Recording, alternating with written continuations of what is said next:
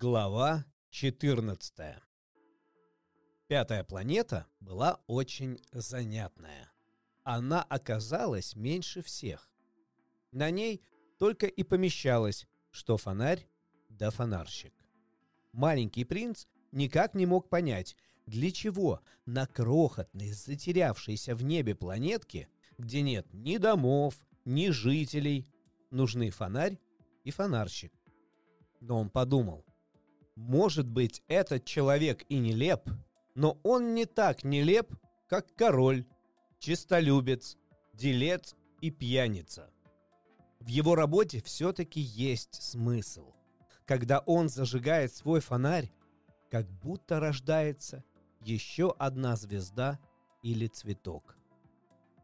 А когда он гасит фонарь, как будто звезда или цветок засыпают. Прекрасное занятие. Это по-настоящему полезно, потому что красиво. И поравнявшись с этой планеткой, он почтительно поклонился фонарщику. «Добрый день», — сказал он. «Почему ты сейчас погасил фонарь?» «Такой уговор», — ответил фонарщик. «Добрый день». «А что это за уговор?» «Гасить фонарь. Добрый вечер». И он снова засветил фонарь. «Зачем же ты опять его зажег?» «Такой уговор», — повторил фонарщик. «Не понимаю», — признался маленький принц. «И понимать нечего», — сказал фонарщик. «Уговор есть уговор. Добрый день». И погасил фонарь. Потом красным клетчатым платком утер пот со лба и сказал. «Тяжкое у меня ремесло. Когда-то это имело смысл. Я гасил фонарь по утрам, а вечером опять зажигал. У меня оставался день, чтобы отдохнуть, и ночь, чтобы выспаться. «А потом уговор переменился?» «Уговор не менялся», — сказал фонарщик. «В том-то и беда. Моя планета год от года вращается все быстрее и быстрее, а уговор остается прежний». «И как же теперь?» — спросил маленький принц. «Да вот так.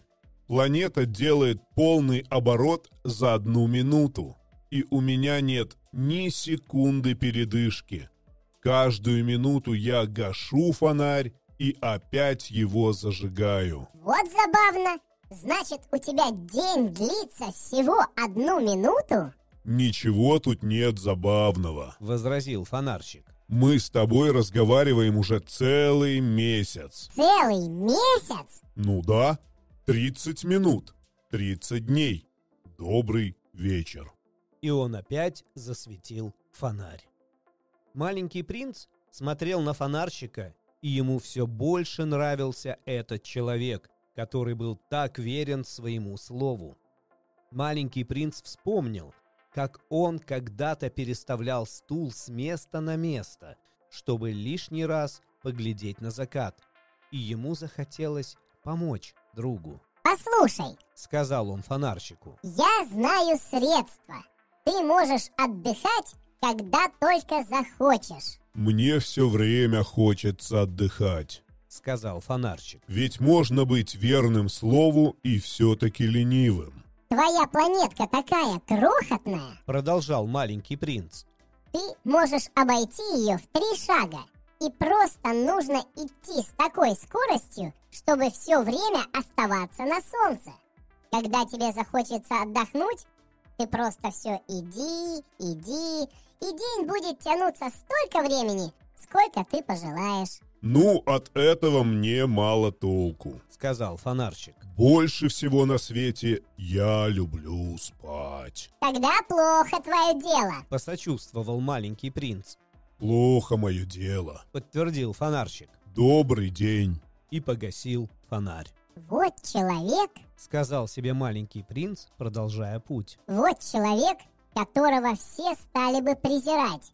И король, и чистолюбец, и пьяница, и делец.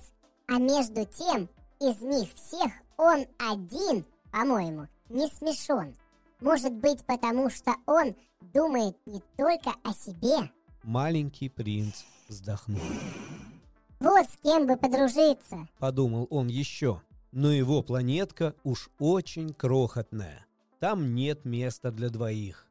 Он не смел себе признаться в том, что больше всего жалеет об этой чудесной планетке еще по одной причине. За 24 часа на ней можно любоваться закатом 1440 раз.